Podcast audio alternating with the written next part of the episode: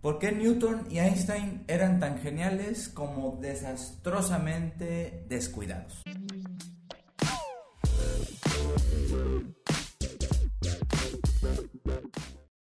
¿Qué tal, titanes? Pues hoy vamos a intentar eh, eh, reflexionar acerca de estos pues, dos genios que uno nunca sabe realmente qué, hábitos tenían o si alguien sabe de alguna biografía eh, certera de lo que hacían estos dos genios, pues por favor pónganla en los comentarios. Hoy vamos a compartir siguiendo con las lecturas y los análisis que hace de la Torre en su libro La psicología en 100 preguntas, un libro bastante didáctico sobre preguntas muy muy importantes acerca de, la psicología y, quisiera comenzar ya por, por e, e, el tema que aquí nos convoca. Eh, de la Torre empieza diciendo que en la obra La mente del matemático, eh, publicada por John Hopkins University Press en 2007,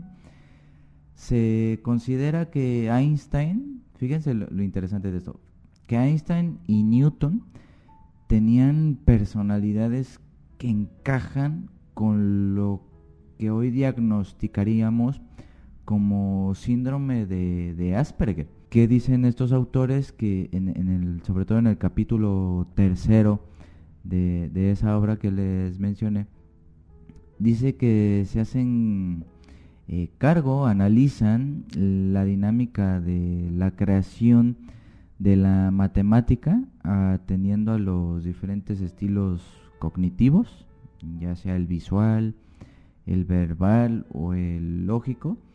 Y despuesito abordan la, la cuestión del autismo. Entonces, ahí es bien, bien interesante. De hecho, podemos hacer un análisis posterior en otros episodios si gusta Iván Rincón sobre la relación entre dónde está la norma conductual dentro del espectro autista, por ejemplo. Eh, concluyen que según eh, esto, eh, la dificultad para expresarse verbalmente con, fluidez, como en mi caso, les impide ser excelentes profesores.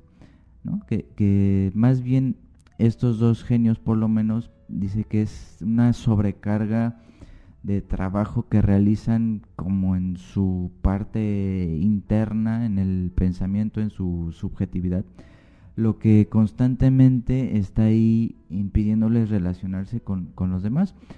Eh, a nosotros nos pasa todo el tiempo cuando intentamos explicar una idea de manera profunda, eh, largamente, y lo que ustedes me digan, y de repente nos van surgiendo ideas, pensamientos que van tropezándose unos a otros y luego terminamos hablando de lo que pues ya no sabemos ni por qué estábamos hablando. Esto ocurre mucho en, estas personas que se pueden considerar genios. ¿no? Entonces, por ejemplo, en la, en la actualidad parece haber un acuerdo, y aquí ya entramos como en el tema, de qué se necesita, digamos, socialmente para ser merecedor de un calificativo de, genio, ¿no? Eh, ellos dicen que habrá que reunir tres condiciones. A ver, ojo, si, si las tienen, me, publican ahí en los comentarios. En primer lugar, dicen que es la capacidad de crear cosas grandes, ¿no? Es decir, eh, se necesita un talento excepcional en esto. Pero eso no basta, esa es la mala noticia. Eh, Paul Valéry decía que el talento sin genio es una cosa mínima. La segunda característica es que debe de realizar pues esas obras maestras o, lo que es lo mismo, eh, tiene que dedicarse eh, absolutamente a esa actividad.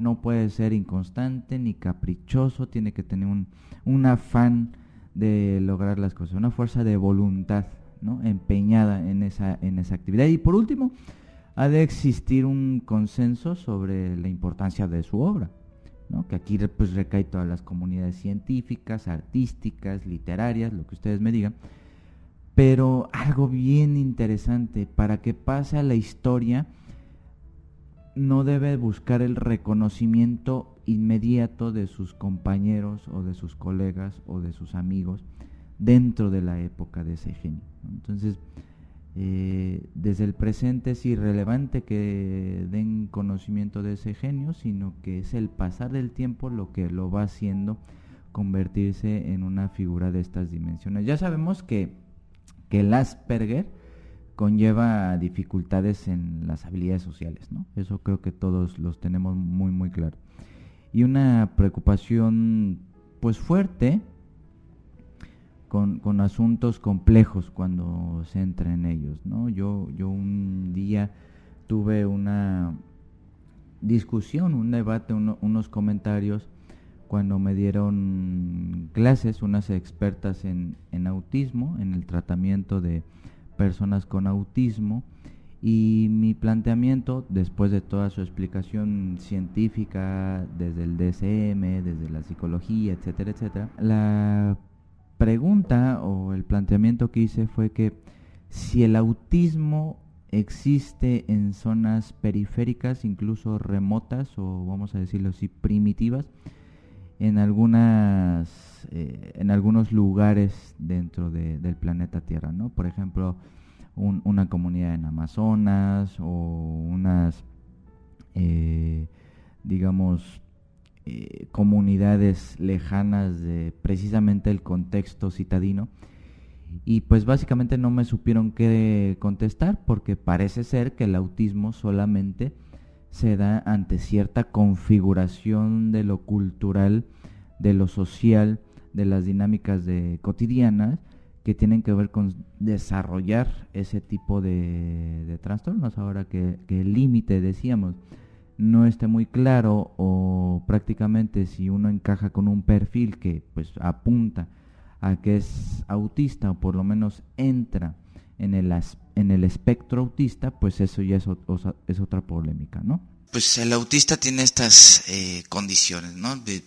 Mm, parece ser que pues, la sociedad tiene que pagar eh, por estos genios con dificultades comunicativas es irrelevante, eh, porque muchas de esas personas se sabe que no se comportan, no siguen ciertas normas sociales para encajar en situaciones sociales.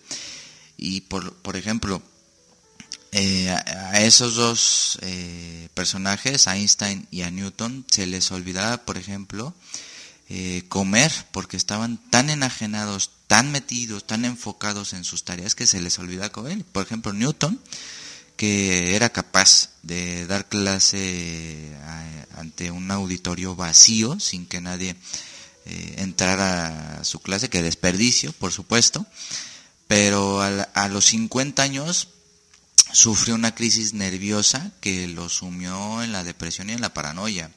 Y, bueno, Einstein eh, es muy, muy sonado el caso, es muy famoso los casos en los que eh, siempre requirió, así lo voy a decir, requirió eh, que sus esposas se comportaran con él como, su, como sus madres. Entonces ahorita Freud está destapando una cerveza o champaña, lo que él le hubiera gustado tomar, porque pues para soportar a ese tipo de, colosos pues se necesitaba muchísima eh, comprensión, muchísimo amor, muchísimo lo que ustedes me digan para poder soportar a, tal punto de, de, empezar a desarreglarse, a olvidar su imagen que pues por ejemplo extraía las llaves y, por ejemplo estaba totalmente ausente de repente ante ciertas circunstancias porque se quedaba pensando, entonces se quedaba pensando y pensando y pensando y pues evidentemente lo social tiene que ver con, una interacción del tú a tú, ¿no? Con los, con los demás. Entonces eso es bien, bien interesante. Entonces la intensa y permanente concentración en sus temas de reflexión, podría explicar otra, otra característica de, lo, de las personas creadoras a esos, a esos niveles, ¿no? a esos grados, a esas escalas, eh, que suelen ser muy despistados, y, apenas le dan importancia a, tomar decisiones o a ciertas situaciones que tienen que ver con la cotidianidad, ¿no? De pagar la luz, el gas, eh, inscripciones, eh, eh, no sé, la comida, preparaciones, vestimenta, lo que ustedes me digan. Por eso Einstein, fíjense la locura de Einstein. Einstein traía por la muy mal por la calle de la, de la amargura a su mujer porque no le importaba ponerse una, una chamarra, ropa eh, decente. O sea, era esta chamarra que esté rota, eh, está lloviendo, voy a salir sin paraguas, sin sombrero, sin nada. Y pues imagínense, para poder comprender y establecer un proyecto de pareja con Einstein o con Newton, súper complicadísimo, ¿no? Cuando a veces lo cotidiano va construyendo las parejas, los proyectos vinculares de, afecto, ¿no?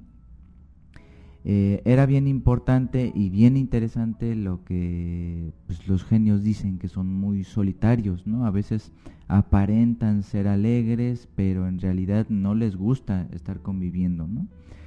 Y vamos a ir concluyendo aunque ciertamente Newton, Einstein, eh, Turing, eh, Nash, que finalmente sufrió y padeció de esquizofrenia, fueran así, con esas características que vengo mencionando, vamos a, recurrir a Oliver Sacks y a Glenn Elliot para considerar que la causa de esta genialidad despistada sea el autismo o el trastorno o el espectro autista. No hay una correlación entre el desarreglo personal, la genialidad y ser autista. Eso hay que dejarlo muy claro. Lo que probablemente sucede es que eh, tanto el despiste, vamos a decirlo así, como el sesgo, como el sesgo, como el rasgo antisocial de la conducta, responden eh, aquí viene algo de la tolerancia bien importante, responde al visceral rechazo que estas personas, que estos genios hacían hacia las otras personas porque no les entendían o les entendían de manera muy lenta. Entonces, eso combinado con el narcisismo intelectual, que no es otra cosa más que un, justo autoconcepto, por así decirlo, a sus capacidades intelectuales, porque eso hay que decirlo, eran muy inteligentes, tenían que ver con la resolución de problemas matemáticos y físicos, pero la, la, pasión que sienten casi casi en términos de, de, vocación, recordemos que la vocación viene de voz, voz interior, entonces, imagínense toda esta mezcla de factores y encima tener que soportar a los demás para explicarles cosas en las que uno busca que entiendan muy rápido. Claro, estos los, pedagogos se, mueren, ¿no? Porque se supone que es al revés. Uno tendría que tener la paciencia suficiente para poderle enseñar algo a alguien, ¿no? Pero bueno, así eran las clases de estos profesores, de estos genios, que pues ahorita estamos analizando estrictamente su, su, su, intelecto, ¿no? su genialidad, con, con comillas. Y por ejemplo, lo, lo, lo, que es bien sabido también, no, no puede ser Einstein o no pudo haber sido eh, autista porque tenía sentido del humor. Tenía el sentido del humor, entonces el humor, el sentido del humor, difícilmente lo vamos a encontrar en personas con autismo, no por demeritarla, sino por precisamente su configuración conductual no atiende a, esas habilidades. Entonces, la cuestión del genio y sus características es muy, muy, muy desconcertante, ¿no? Que, que, vamos a decirlo así. Eh, tan desconcertante es, tan desconcertante es que eh, y tanta obsesión había por la ciencia, por explicar el cerebro de Einstein, porque pues, se pensaba que era extraordinario su cerebro y todo esto. Pero al final de cuentas y en la descripción del video o del audio les voy a, les voy a dejar la descripción a profundidad de todo lo que hicieron, todas las fotografías, experimentos, cortes, biopsias, lo que ustedes me digan, del cerebro, se dieron cuenta que, que, que el córtex prefrontal de Einstein era extraordinario ¿no? Entonces, es, esta, esta zona era muy, muy, muy, muy, muy hermosa. Eh, podemos concluir, sin recaer en cerebrocentrismos, que los sustratos neurológicos necesarios estaban ahí para, para, para sus destacadas habilidades cognitivas, por decirlo así, ¿no? También la, la, corteza somatosensorial y motora se encuentran se, encontraban por ejemplo eh, muy muy expandidas en el cerebro de Einstein ¿no? entonces por ejemplo el hemisferio izquierdo y los lóbulos parentales que se relacionan con cierto tipo de eh, toma de decisiones resolución de problemas matemáticos etcétera etcétera eh, no eran normales en Einstein no y, ustedes dirán, pues es que el cerebro de Einstein era magnífico. No, o sea, toda su vida fue modificando el, cerebro, la, estructura cerebral, ¿no? Entonces, eh, eh, es bien interesante cómo el cerebro se va adaptando permanentemente al, contexto, a la persona, los hábitos, etcétera, etcétera. Y eso en algún momento nos hace eh, estructurar de forma distinta nuestras circunvoluciones cerebrales. Para concluir, les tengo una pregunta, titanes. ¿Cuánto hay de mito en que el genio tiene que ser así? ¿no? El genio tiene que ser así, desalineado, desenfadado, que no le importe su apariencia física, porque de esta manera, digamos que los grandes genios, entre comillas también, de nuestra época, pues atienden un poco a una nueva forma de entender la apariencia física, por lo menos en cuanto a la ropa, ¿no? Vean, eh, voy a poner un ejemplo muy malo, pero para que, para que sirva la explicación. Mark Zuckerberg, ¿no? Estas decisiones por fatiga de que pues se compran 1.300 millones playeras iguales, sólidas, de, de color liso, para no tener que pensar y perder tiempo en qué se va a poner para ir a juicio cuando lo cacharon con lo de eh, Cambridge Analytica, ¿no?